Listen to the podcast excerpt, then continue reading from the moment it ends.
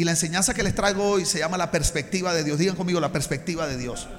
Aunque nuestro Dios es eterno, ¿cuántos saben que nuestro Dios es eterno? La Biblia dice, cielo y tierra pasarán, su palabra permanece para siempre, Dios es el principio y el final, Él es el alfa y la omega, todo se origina en Dios, todo va a terminar en Dios. Nosotros amamos y servimos un Dios eterno. El Padre que nos encontró por medio de Cristo es un Dios eterno y la Biblia dice que Él es eterno, que su palabra es eterna. Di conmigo, mi Dios es eterno. Entonces, aunque Dios es eterno, Dios es un Dios que trabaja por tiempos y estaciones. Entonces, a veces nosotros no logramos entender la relación que hay entre la eternidad y cómo Dios trabaja por tiempos. Digan conmigo, por tiempos. Te dirán, ¿y este hombre por qué no pone a repetir tanto? Para que no se duerman. ¿Oyó? Entonces, di conmigo, por tiempos. Entonces, les voy a explicar cómo es esto. La Biblia dice en Eclesiastés que Dios hizo todo apropiado a su tiempo. O sea, hasta las cosas de Dios solo son apropiadas en el tiempo correcto. Eso es importante como creyentes entenderlo, porque nosotros a veces usamos la Biblia y el cristianismo como excusa para hacer cosas en el tiempo inapropiado. Por ejemplo, hay gente que cree que tiene que evangelizar en todo tiempo. Y tú no sabes si un corazón está herido, a lo mejor quién sabe por quién, y a lo mejor hay gente que lleva orando por esa persona dos o tres años y tú en tu afán y en tu inmadurez entras e interrumpes lo que Dios estaba haciendo en el corazón de esa persona y tú puedes retrasar el proceso de Dios dos años más. Entonces a veces nosotros creemos que porque está en la Biblia podemos hacerlo en cualquier momento y que eso lo hace apropiado. Y la voluntad de Dios no solo tiene que ver con lo que hacemos, sino cómo lo hacemos y cuándo lo hacemos. Entonces Dios dice, la Biblia dice que Él hizo todo apropiado en su tiempo.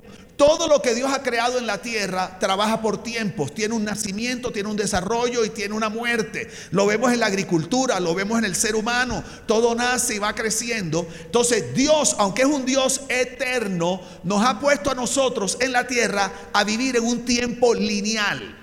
Entonces, cuando decimos que Dios es eterno, significa que Él no tiene pasado, Él no tiene presente, Él no tiene futuro. Dios vive como en un eterno presente. Por eso es que Dios no te dice, te daré hijos, te dice, te he dado hijos.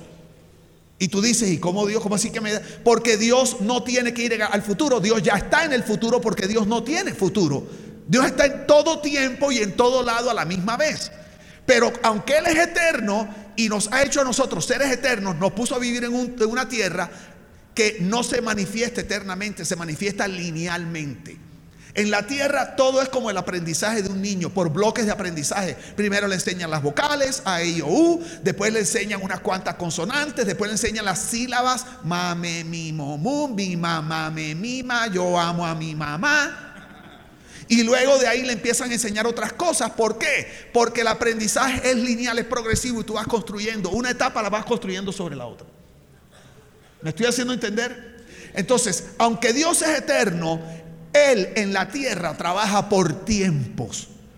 ¿Por qué? Porque la Biblia dice en el mismo libro de Eclesiastés que nosotros los seres humanos no podemos entender el plan de Dios de principio a fin. Entonces, aunque Dios nos ha puesto la eternidad en el corazón, nosotros no entendemos todo ese masacote de eternidad. Entonces Dios lo empieza a dosificar por tiempos para que nosotros podamos ir construyendo la eternidad paso a paso hasta que la vayamos disfrutando en la medida que vamos madurando, que vamos aprendiendo, que vamos desarrollando carácter. ¿Me estoy haciendo entender? Entonces, Dios es un Dios eterno, pero Dios es un Dios que trabaja por tiempos y también es un Dios que trabaja generacionalmente. Digan conmigo generacionalmente. Eso es muy importante. ¿Qué sucede? El sistema del mundo ha sabido manejar esta realidad espiritual mejor que la misma iglesia. La iglesia no ha entendido que Dios trabaja por generaciones y trabaja por tiempos y es como si la iglesia siempre estuviera atrasada. La iglesia que tiene al Espíritu Santo, que tiene la voz de Dios, que debería ser la que va a la vanguardia, dirigiendo, la que va mostrando el camino, porque es la que tiene la luz, Resulta que la iglesia siempre es la que parece la que está, en, inglés en catching up, la que está como tratando de alcanzar al mundo. Siempre estamos atrasados en todo, hasta en tecnología, todo. La iglesia siempre está atrasada. Entonces, el estar fuera de sincronía con lo que Dios hace, porque quiero que entiendan algo. La iglesia no solamente está atrasada, Yo pienso que la iglesia usualmente también está fuera de sincronía con los mismos tiempos de Dios. A veces yo escucho a gente que se hacen llamar profetas, que creo en los profetas, pero hay unos que te dicen idioma y cuando yo escucho yo digo, Señor, pero, pero yo no creo que eso es lo que tú estás haciendo en este tiempo. Y si nosotros no somos apercibidos y no aprendemos a conocer la voz de Dios, todo lo que nos digan nos lo vamos a tragar entero. O sea, ustedes tienen que aprender a tener criterio espiritual personal. Ustedes tienen que aprender a leer la Biblia, conocer a Dios personalmente. Escúchame, yo amo a su pastor y yo en la iglesia la gente me ama, pero yo le digo, cuando llegues a la casa, estudia la Biblia para ver si lo que te estoy diciendo es verdad. Porque yo no soy Dios, yo soy un ser humano común y corriente como ustedes. Cuando estoy aquí arriba o estoy aquí, yo sé que Dios me ha dado un llamado y una unción especial para dar su palabra. Pero escúchenme, nadie conoce toda la verdad de Dios. Todos estamos en crecimiento. Entonces, la iglesia siempre ha estado como atrasada, como en desventaja. ¿Por qué? ¿Por qué la iglesia pareciera siempre estar atrasada inclusive como Dios quiere hacer las cosas? Aquí comienzo a enseñar. Esto es muy importante. Porque tenemos temor a quebrantar las verdades de Dios de la Biblia. Quiero que me escuchen. El temor de salirnos de la verdad hace que no nos atrevamos a avanzar. Escuchen esto. El temor a quebrantar verdades eternas de la Biblia ha llevado a la iglesia a perpetuar instrucciones y paradigmas religiosos que no son verdades eternas. Voy a volver a decir eso porque ese es el corazón de la enseñanza. La iglesia cristiana tiene tanto temor de salirse de la verdad de Dios que por proteger la verdad de Dios, que lo deberíamos hacer, lo que estamos a veces es protegiendo instrucciones que son para un tiempo, no verdades eternas de Dios. La iglesia no ha aprendido a diferenciar entre una verdad eterna y una instrucción para un tiempo. Por eso hay iglesias donde creen que la música de Marcos Witt es la única que es cristiana. Pero yo me convertí hace muchos años y cuando yo conocí al Señor, Marcos Witt era del diablo. ¿Sí o no? Ese que salió de Durango era del diablo porque le metió sintetizadores. Esto es del diablo sintetizadores. Lo único de Dios es la pandereta. Y ya. Y la tocan con una muñeca. 25 minutos la inmersión. El fuego baja, baja, baja. El fuego baja, baja. Y entonces, como Dios usó eso para bendecirnos, cuando viene alguien con algo diferente, inmediatamente en el temor a lo desconocido y por el celo que tenemos por proteger lo que es de Dios, le ponemos le cerramos la puerta en la cara e impedimos que Dios vaya llevando a la iglesia en los tiempos correctos para poder ser una iglesia eficaz. Una iglesia, escúchenme, Dios no cambia, pero el idioma de las generaciones sí cambia. Sigue hablando en Reina Valera 60 para que veas qué va a pasar con la nueva generación. Hay gente que todavía quiere predicar como, como, como Don Quijote de la Mancha. Porque es como cuando en la iglesia católica se resistían a dejar la misa en latín. Porque asumían que era más sagrada que la misa en español. Y resulta que la palabra es para que la gente la entienda y nadie sabía latín. Entonces nosotros estamos agarrados a ciertos paradigmas que la generación de hoy no comprende. Entonces cuando la iglesia se sale de eso, pierde su eficacia. Y les tengo dos pasajes, ustedes dirán, ¿y de dónde sacas esto? Todos se los voy a traer con la Biblia. Acompáñenme a Lucas capítulo 9, versículo 1. Lucas 9, 1. Dice así. Creo que esta es la nueva traducción viviente, no sé ni qué. Dice, cierto día Jesús reunió a sus doce discípulos y les dio poder y autoridad para expulsar a todos los demonios y sanar enfermedades. Luego los envió para que anunciaran a todos acerca del reino de Dios y sanaran a los enfermos. Les dio las siguientes instrucciones. Digan conmigo, les dio instrucciones. ¿Qué les dio? ¿Qué les dio? Verdades. ¿Qué les dio? Instrucciones. Es que verdad instrucción no es lo mismo. ¿Qué le dio? Instrucciones. ¿Instrucciones para qué? para el viaje, para lo que iban a hacer. Y dice, no lleven nada para el viaje, ni bastón, ni bolso de viaje, ni comida, ni dinero, ni siquiera una muda de ropa.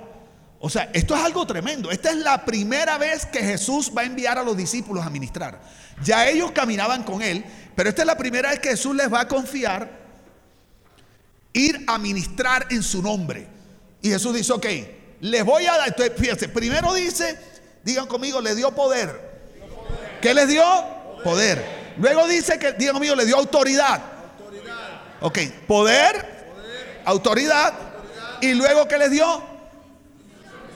Ok, les dio poder, autoridad y les dio instrucciones. Instrucciones para cómo ejercer el poder y la autoridad. ¿Y las instrucciones cuáles fueron? No lleven nada. No lleven nada para protegerse del frío, no lleven nada para defenderse de los asaltantes, no lleven bolsa donde va el dinero para comprar comida. O sea, los mandó sin nada. Y solo le dijo, vayan de dos en dos. Tremendo consuelo. Porque iban dos que no tenían nada. Y entonces, mira qué tremendo. Lucas 22, 35. Quiero que me acompañen Lucas 22, 35. Lucas 22, 35 fue justo antes de que Jesús subiera a Jerusalén a morir. O sea que la primera vez fue la primera vez que los mandó. Y esta fue la última vez que los mandó estando el vivo.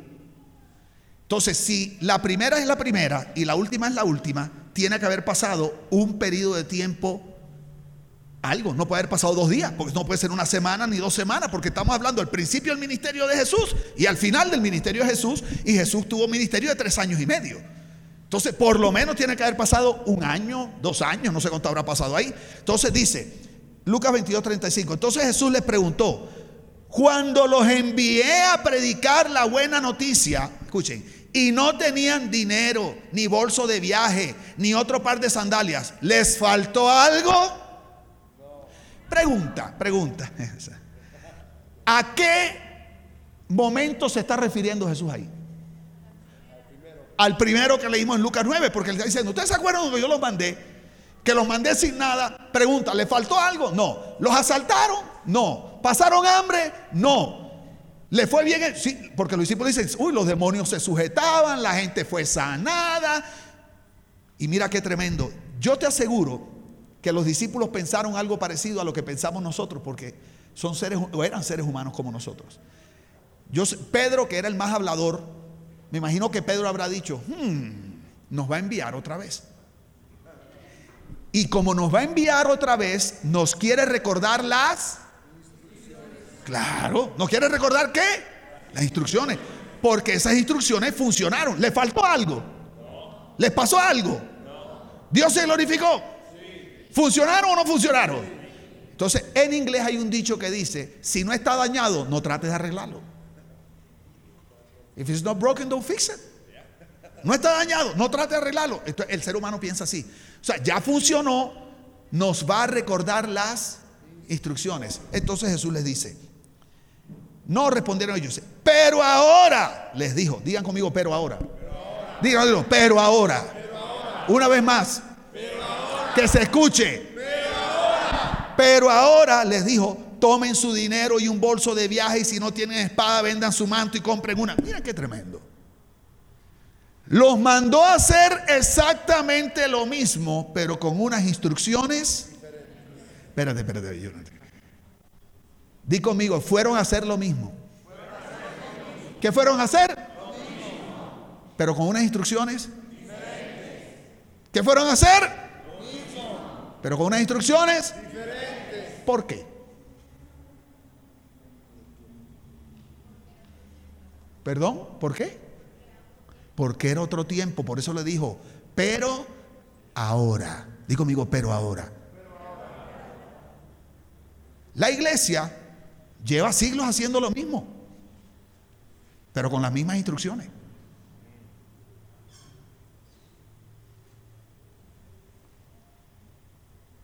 La iglesia lleva siglos haciendo lo mismo, pero con las mismas instrucciones. ¿Sabes por qué? Porque funcionaron. Funcionaron cuando Dios las dio. Cuando Dios le dijo a Marcos Witt que le metiera sintetizadores por lo menos en la, iglesia hispana, porque Marcos Witt empezó a ver la música americana y él trajo eso. Entonces, al que le haya hablado primero, yo conozco, quiero decirle, modestia aparte se lo digo, conozco a las personas de donde Marcos Witt y todos ellos bebían. Dios me dio el privilegio de enseñar en esas conferencias. Y esa gente fueron los que empezaron a modernizar. Y claro, cuando ellos vinieron, en ese momento los de antes decían, eso es del diablo, esos instrumentos no están en la Biblia, tiene que ser con arpa. Y con pandero. Imagínate, tú, te imaginas aquí a Salomón. Con dos alitas. Y ellos trajeron eso y trajeron una revolución a la adoración.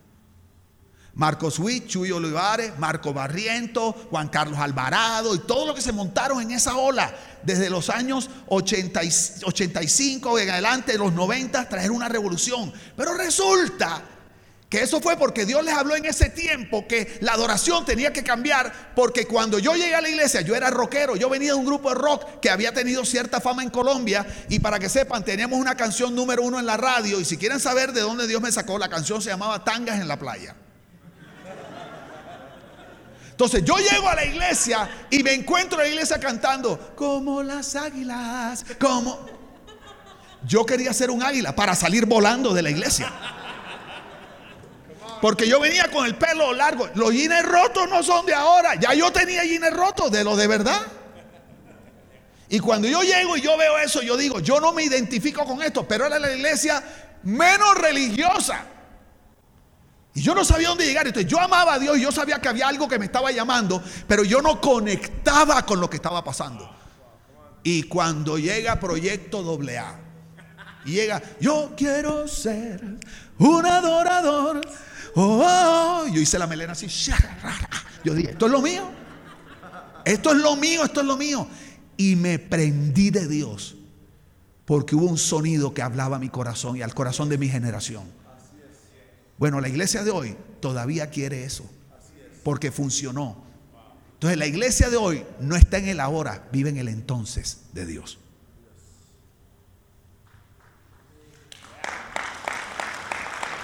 Entonces ahora,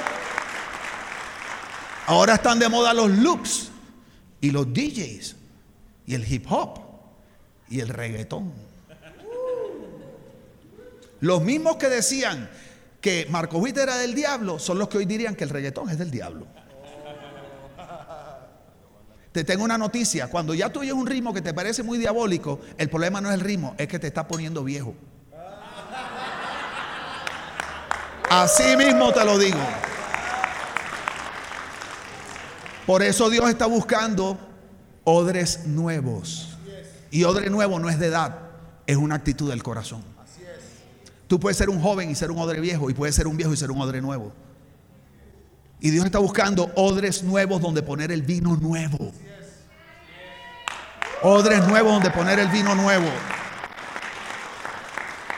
Cuando tú pones vino nuevo en odre viejo se revienta porque el odre viejo está seco y el vino nuevo se expande por el alcohol y la evaporación. Se expande y rompe el cuero del odre. Esto no se trata de modernizar la iglesia ni ponerse jeans rotos, es un asunto del corazón. Porque si el corazón no está listo para, para, para, hablar el sonido de la nueva generación con una verdadera pasión por lo que se están perdiendo allá afuera, porque la iglesia, quiero que sepan, hay un 55 a 60% de la gente afuera que jamás entrará a un edificio, una iglesia. Pero ¿sabe lo que tiene la iglesia? La iglesia está más contenta con el 40 que está dentro que con el 60 que se está perdiendo. La iglesia se siente satisfecha con lo que tiene y si pudiera tener un poquito mejor. O sea, yo espero que ustedes entiendan lo que Dios nos está hablando aquí. Si esta fuera una reunión de vendedores o de, empresarios, de gente de emprendimiento, y yo le dijera, les tengo una noticia, ahora mismo solo el 40% del mercado está, eh, hemos llegado, hay un 60% del mercado que todavía no hemos llegado. Esos empresarios salen corriendo ahí a buscar dónde está el 60%. La iglesia decimos eso y nos quedamos aquí metidos.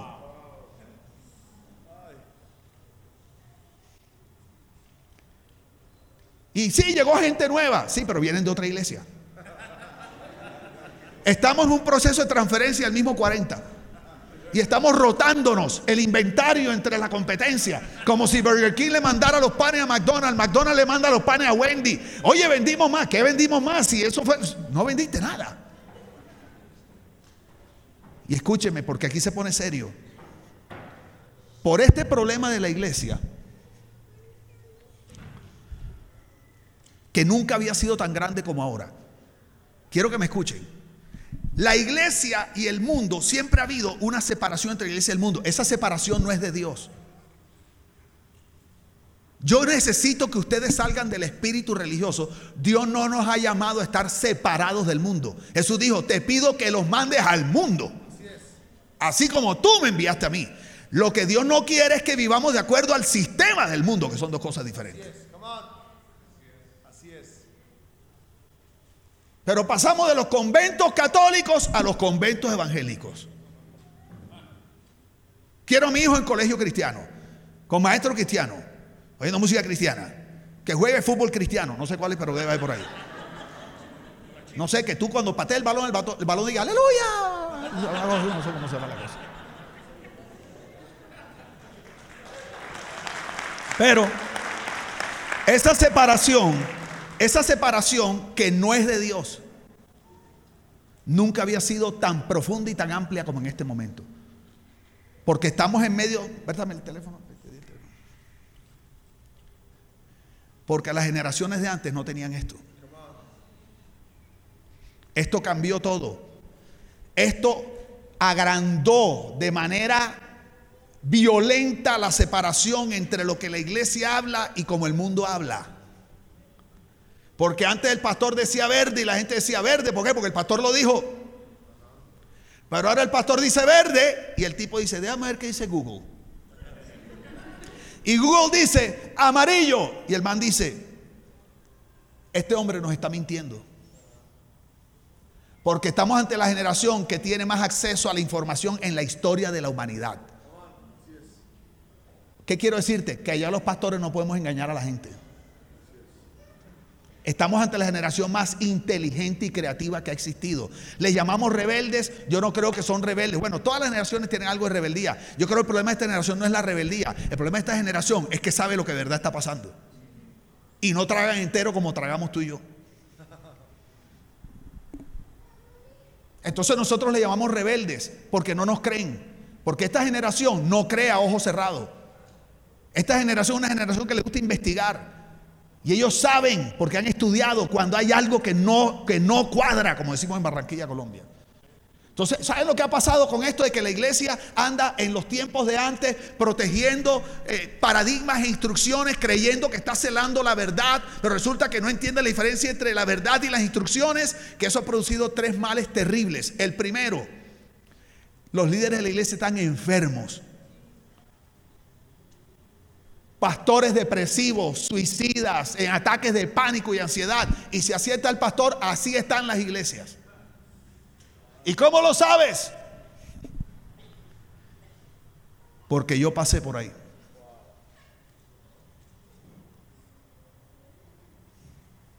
Pero nos seguimos engañando. Pastor, no tome antidepresivo, que eso es del diablo. Pero tomar pastillas para la presión no es del diablo.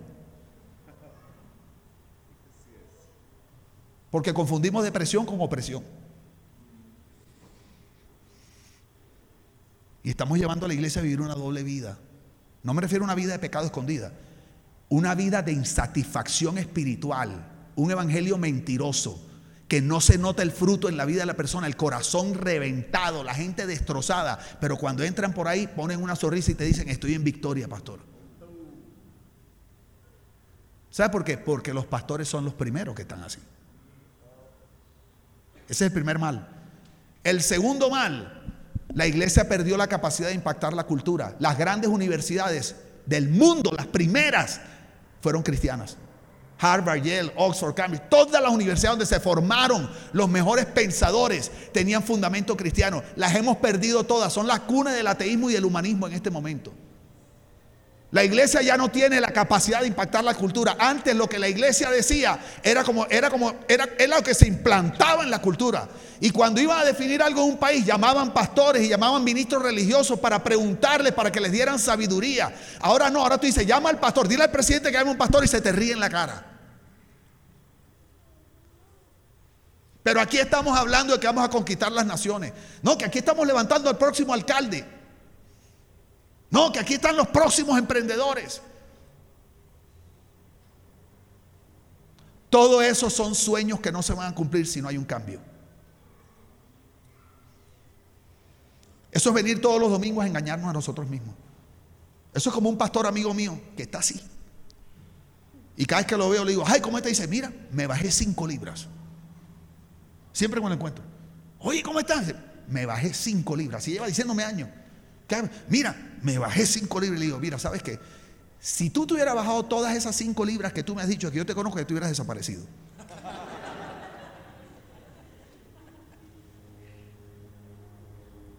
Un amigo mío, yo le preguntaba, se llama Jerry, me, me recuerdas mucho a él. O sea, Jerry, una pregunta, eh, ¿qué pues cumpleaños, y le digo, ¿qué talla de pantalones eres? Le quería dar unos pantalones, me dijo, me dijo, yo soy 32, pero los 36 me quedan más cómodos. ¿Sabes cómo se llama eso, Salomón? Disonancia cognitiva. Disonancia cognitiva. Que por fuera contestamos lo que la gente quiere oír o lo que nosotros queremos creer de nosotros. Pero por dentro no es lo que verdaderamente está pasando.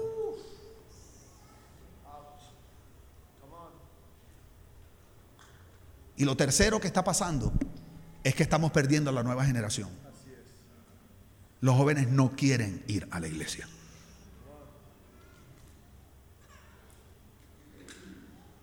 Y los papás los queremos obligar. ¿Cómo tú vas a obligar a ir a alguien a un lugar donde no entiende nada de lo que está pasando? Donde no se puede conectar.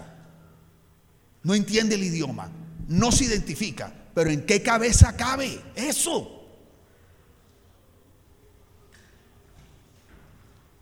Pero ahí seguimos religiosamente protegiendo las instrucciones. Porque si no está dañado, ¿para qué lo vas a arreglar? Te tengo una noticia, sí está dañado. La iglesia está muy dañada en este momento. Está enferma. Perdiendo. hay un éxodo masivo de jóvenes de la iglesia, empezando por los pastores jóvenes. Si ustedes vieran una foto mía de antes, entenderán por qué la gente piensa que me enloquecí. Y eso que hoy vine lo más decente posible. Ni un roto, ni en los calzoncillos, ni un roto. Y recuerdo cuando yo me fui por primera vez a la asociación de pastores, después de ser uno de los principales, llevaba como cuatro años sin ir y cuando vuelvo tenía la barba así más grande, el pelo pintado, bueno, recién rapado, unos jeans, mejor dicho. Con el calor de Miami, allá los rotos convienen. Aquí con este frío se queda uno así. La chaqueta, una bien moderna, una cosa así. Y cuando llego, gente que me ha visto desde el año 90, no me reconocían. Hubo gente que yo pastoreé por 15 años, se pusieron al frente mío y no sabían quién era. Así fue el cambio. Y cuando llego, sale uno de los pastores principales y cuando me ve, me dice, mi hijo, ¿qué te pasó? Como si hubiera pasado un camión por encima. Y me dice, ya sé, eso es una estrategia, ¿verdad? Hoy jugamos, es una estrategia, ¿verdad? Para traer a los jóvenes. Le digo, bueno, sí. Me dice, pero una pregunta, chico, ¿eso de qué sirve? ¿Qué jóvenes van ahí a tu iglesia? Y le digo, ¿qué jóvenes? Todos los que se están yendo a tu iglesia están llegando a mi iglesia empezando por el pastor.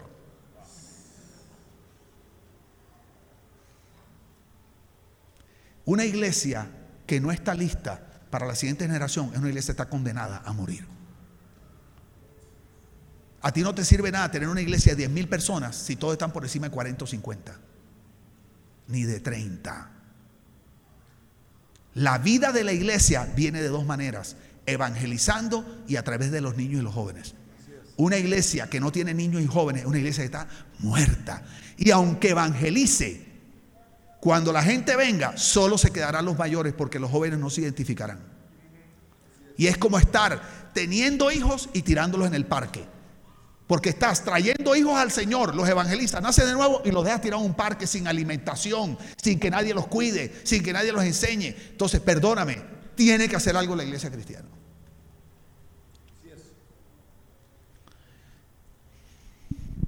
Si queremos cumplir con la misión que Dios nos dio, oigan esta frase, debemos tener, digan conmigo, la valentía, digan valentía, La, humildad, y la honestidad, para aceptar que algo no está bien y que hay que hacer cambios.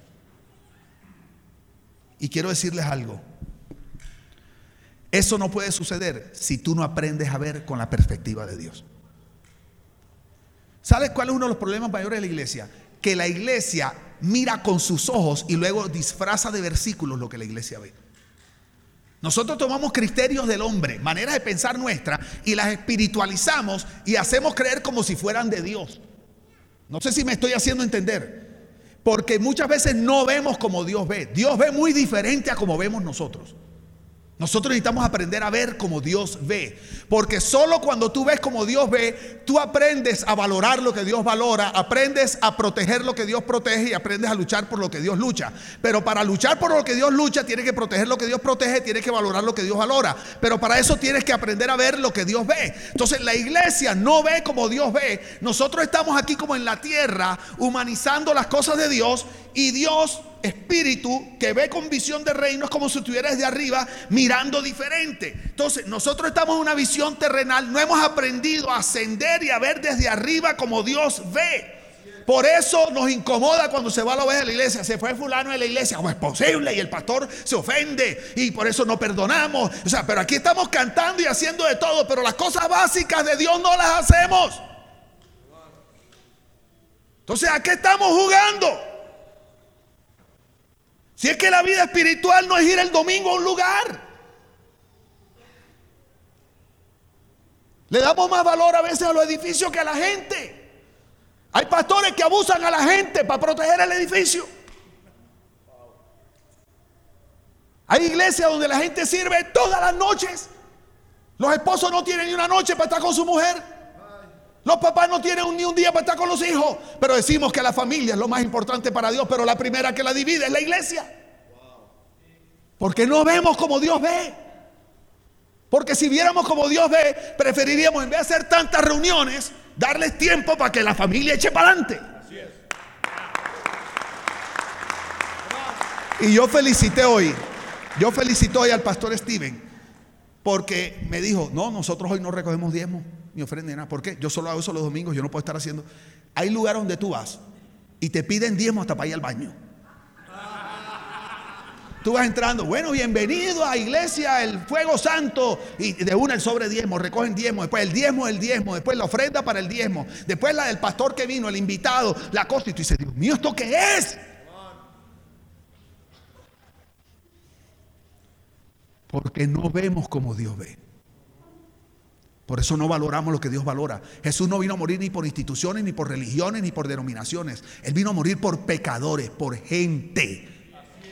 Gente, personas. Lo más valioso para Dios es la gente. Maestro, ¿cuál es el mandamiento más importante? Amarás al Señor tu Dios. Y el segundo semejante a este, amarás a tu prójimo como a ti mismo. Dice, en estos dos mandamientos se resume todo. Pero hacemos todo menos eso. Estamos haciendo. Cuando está Jesús con Pilato ahí, bueno, todavía no está en la cruz, pero están en el juicio. Y Pilato estaba preocupado porque la mujer le había dado una advertencia. Ustedes saben que cuando las mujeres dicen, mi hijo, ¿cuántos saben que la mujer de verdad tiene un sexto sentido? Las mujeres se pillan una cosa que los hombres. Te dije que no hicieras negocio con ese tipo que te iba a tumbar. Sí, mi amor.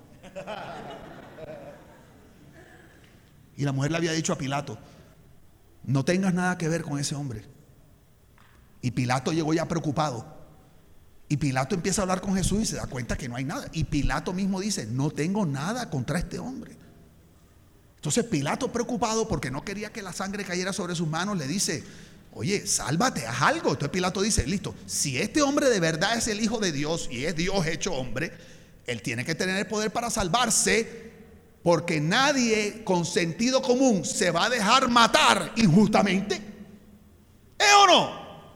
Nadie con dos dedos de frente se va a dejar crucificar, flagelar, si no es culpable, él dice, entonces si este hombre es verdaderamente lo que él dice, él no se va a dejar matar. Y si es quien él dice que él dice, aquí va a ser algo maravilloso que yo no sé si vendrán ángeles o qué, pero este hombre se va a salvar. Y si no es, pues la culpa es de él porque es un mentiroso.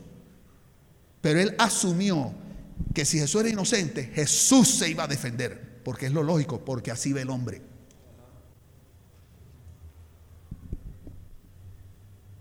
Sálvate, haz algo.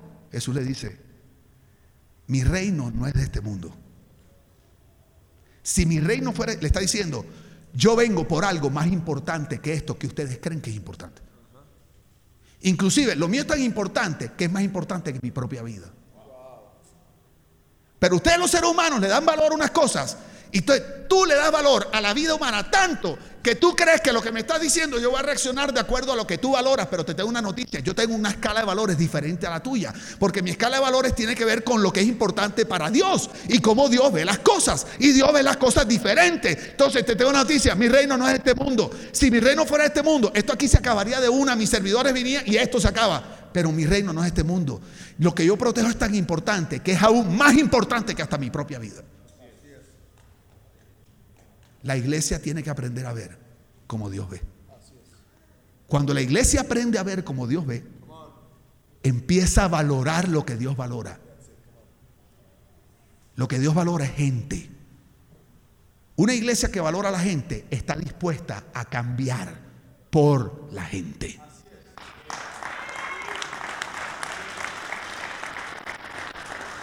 Quiero ser muy claro jamás a comprometer la verdad eterna de Dios. Pero una iglesia que por temor a cambiar cosas porque no las conoce, es una iglesia que no ve como Dios ve. Porque es una iglesia, soy un pastor y es personas que están protegiendo más su ego y su propia seguridad personal que continuar con la comisión y el propósito que Dios nos ha dado, que es alcanzar a los pecadores. Entonces, si la iglesia ya perdió su eficacia alcanzando a los pecadores, pero de todas maneras aquí la estamos pasando súper bien, hay algo ahí que no está de acuerdo con la escala de valores de Dios. Porque Dios prefiere que aquí no la pasemos bien y que estemos incómodos, pero que estemos alcanzando a la gente, porque para Dios lo importante es la gente, no los edificios. Estoy muy regañón hoy. Es que algunos están así.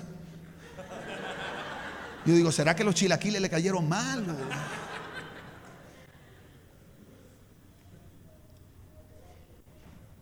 Voy a darles el último ejemplo para terminar. Espero que Dios les esté hablando algo en esta noche. Ustedes ya me van a ir conociendo estos días. Yo predico como en círculo.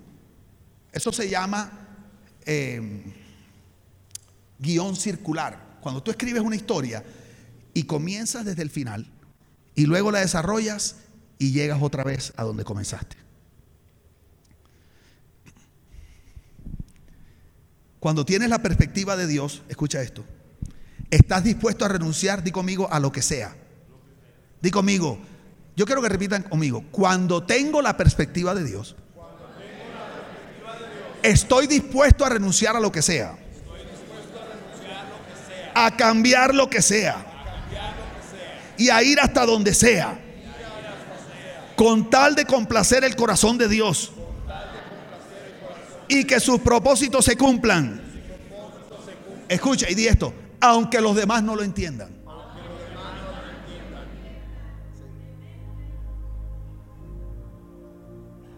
Y ahora les voy a decir por qué yo dejé una iglesia de 5 mil personas. ¿Por qué tomé la decisión de quedarme sin salario? ¿Por qué nos mudamos de país? Si tenía tanto. ¿Y saben qué fue lo que pasó? Me pasó lo que le pasó a Jesús. Juan 12:20 dice, algunos griegos que habían ido a Jerusalén para celebrar la Pascua, digan conmigo, algunos griegos, le hicieron una visita a Felipe, que era de Bethsaida de Galilea, le dijeron, Señor, queremos conocer a Jesús. ¿Qué querían los griegos? ¿Qué querían los griegos? Tremendo. Felipe se lo comentó a Andrés y juntos fueron a preguntarle a Jesús. Jesús respondió, mira qué tremendo. Deja la musiquita. Maestro, te buscan unos griegos, te buscan, te buscan. ¿Cuáles son las respuestas lógicas que puede dar una persona cuando le dicen te buscan? ¿Cómo es su nombre, señor? ¿Cómo? Irma. Irma, si usted van a su casa y le dice, Irma, te buscan, ¿qué respondería usted? Manda. ¿Quién es? ¿Qué quieren? Si eres barranquillero, di que no estoy. Porque tú no sabes si te vienen a cobrar. Esas son respuestas lógicas. Jesús le dijeron, maestro, te busca unos griegos. Y Jesús se volteó y dio una respuesta tan normal. De cierto, de cierto os digo que si el grano de trigo no cae en tierra y muere, queda solo. Pero si cae en tierra y muere, produce mucho fruto.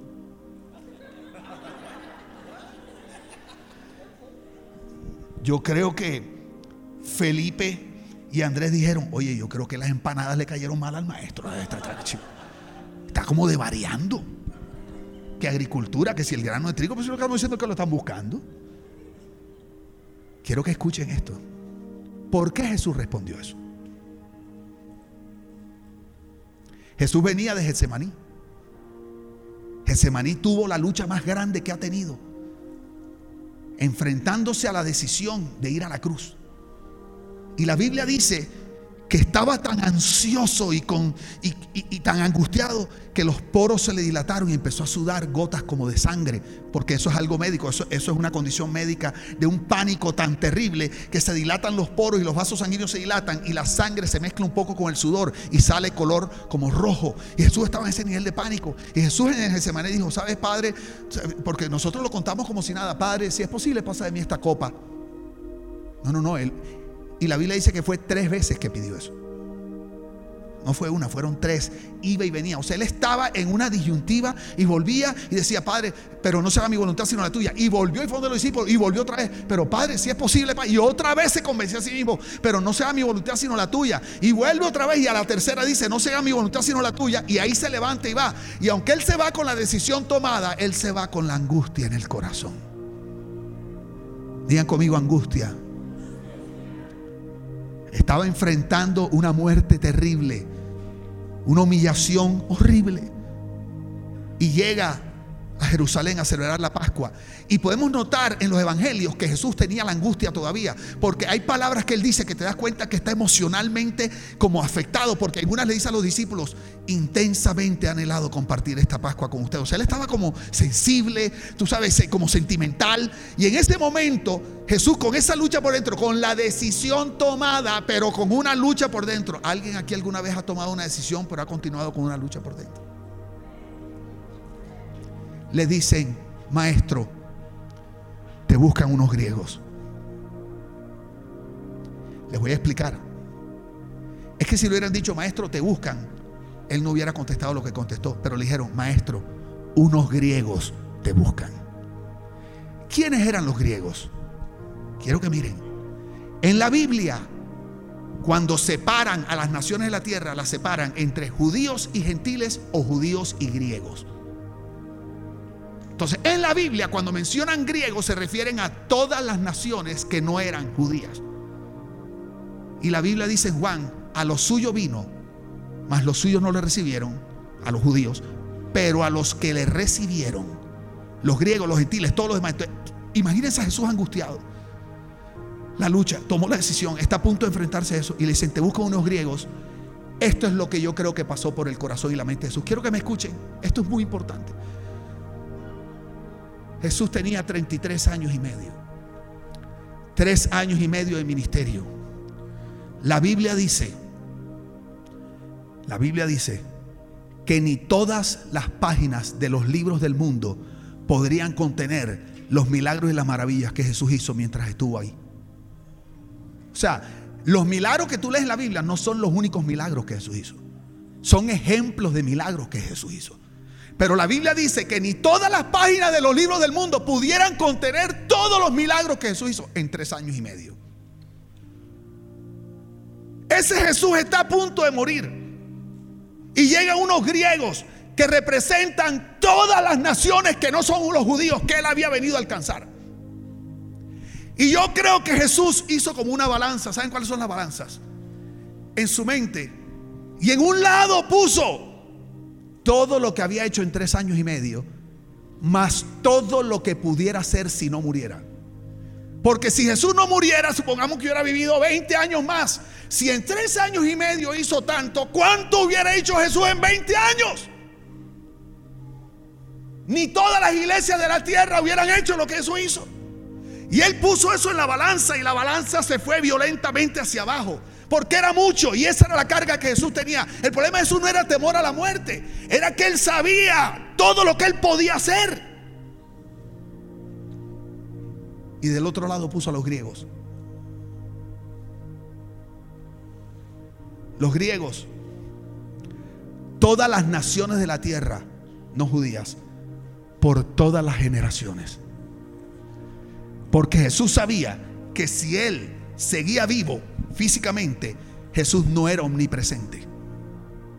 Pero él sabía que si él moría, él podía enviar al Espíritu Santo y en su iglesia por las generaciones, el Espíritu Santo con la iglesia podía alcanzar a todas las naciones de la tierra no judías por todas las generaciones hasta que Él volviera otra vez.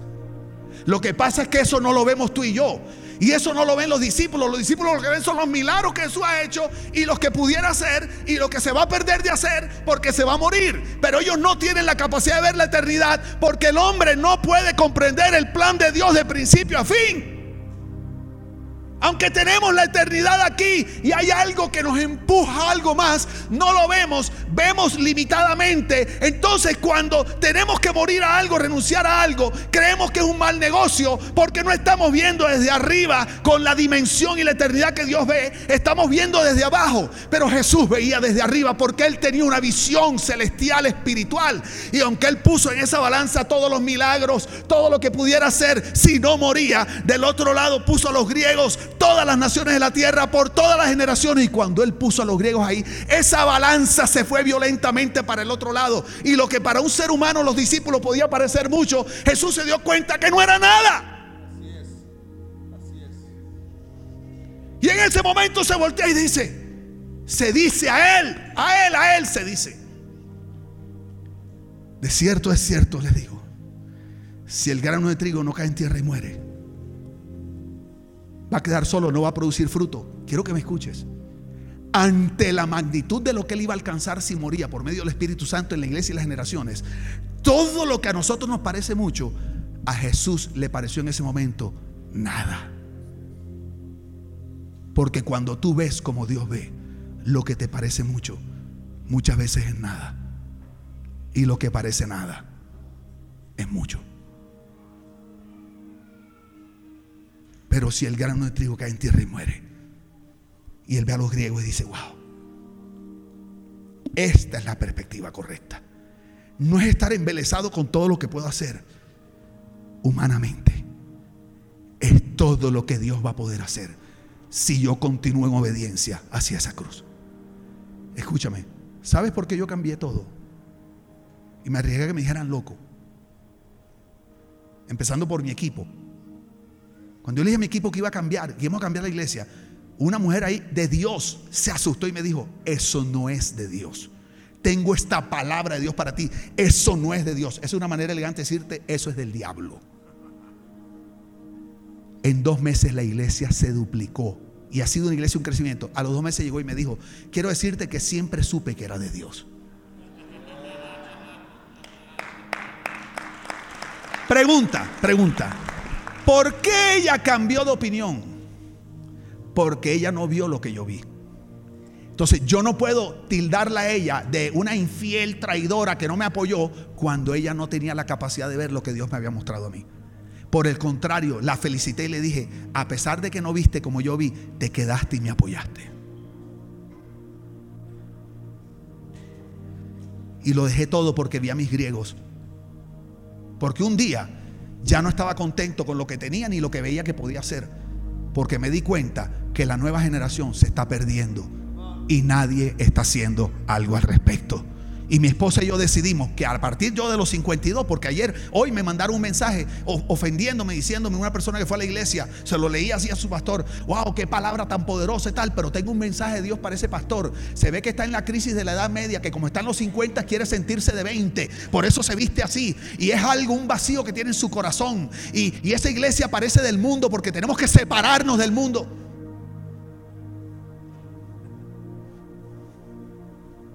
Yo no me ofendí. Porque yo no puedo obligarlo a que él vea los griegos. Porque los discípulos hasta el último momento trataron de convencer a Jesús que no muriera. Y después que resucitó y empezaron a ver los milagros, dijeron, ciertamente. Les tengo una noticia para cerrar. Su pastor vio los griegos. Y su pastor tiene corazón de evangelista, más que de pastor. ¿Cuántos saben eso? Lo han visto, ¿verdad?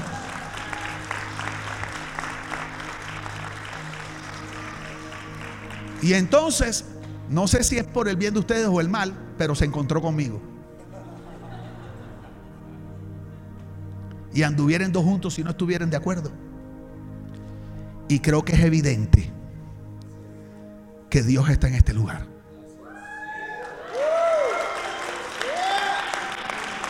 Cuando yo hablé con su pastor, les tengo una noticia, en esta iglesia había dos jóvenes. ¿Sí o no? Me dijiste dos. Yo le dije, buen material para comenzar. Si se han dado cuenta de lo que ha pasado? Pregunta, ¿ha sido incómodo? Sean honestos. Claro, es que no es lo mismo cantar, hay libertad o hay una fuente en mí y de pronto estar cantando y dice, Dios mío, ¿esto qué es? Pastor, es que esto es una lucha. Y es como una lucha que, que, yo no me conecto con esa canción y es una lucha cuando antes yo hay una fuente. Tienes que ver como Dios ve para que luches por lo que Dios lucha. Pero si no ves como Dios ve, para ti todo este cambio va a ser una lucha que no tiene sentido. Es como si Jesús dijera, ¿para qué voy a ir a la cruz? Sí, pero él dijo, de cierto, ahora sí sé.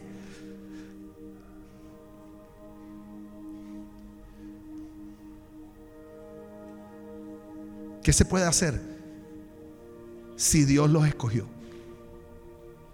¿Saben por qué? Porque sus pastores, y este que está aquí, y el hermano también, ¿Saben por qué ellos son como ellos son? Porque ellos tienen corazón de niño. Y el niño tú le dices, vuela que tú eres Superman. ¿Sí o no? Dios dijo, es necesario que se vuelvan como niños. Si quieren ver el reino de Dios. Entrar, quieren ver. Entonces, si tú quieres mantenerte haciendo iglesia y tener momentos lindos, experiencias chéveres, digas, wow, qué lindo, Dios me ministró, continúa haciendo lo que estabas haciendo antes. Si tú quieres ver la manifestación del reino para el tiempo de hoy, tienes que hacerte como un niño. Deja de patalear. Como dice Yuri Lagüera, flojito y cooperando. Eso me lo enseñó ella. Ay, Pastor José, es que una vez le iba a poner una inyección Ustedes saben cuando te poner una inyección te dicen, no apriete la nalga. ¿Cuántos saben? Y te dicen, porque si aprieta la nalga, la aguja se parte y te duele más. Entonces dice que el enfermero le dijo, flojita y cooperando. Dile al de al lado, flojito y cooperando. Les tengo buenas noticias. Lo mejor está por venir para esta casa. Colócate de pie, dale un aplauso bien fuerte. Dáselo bien fuerte, iglesia. Yo creo que le podemos dar un mejor aplauso que ese a Dios.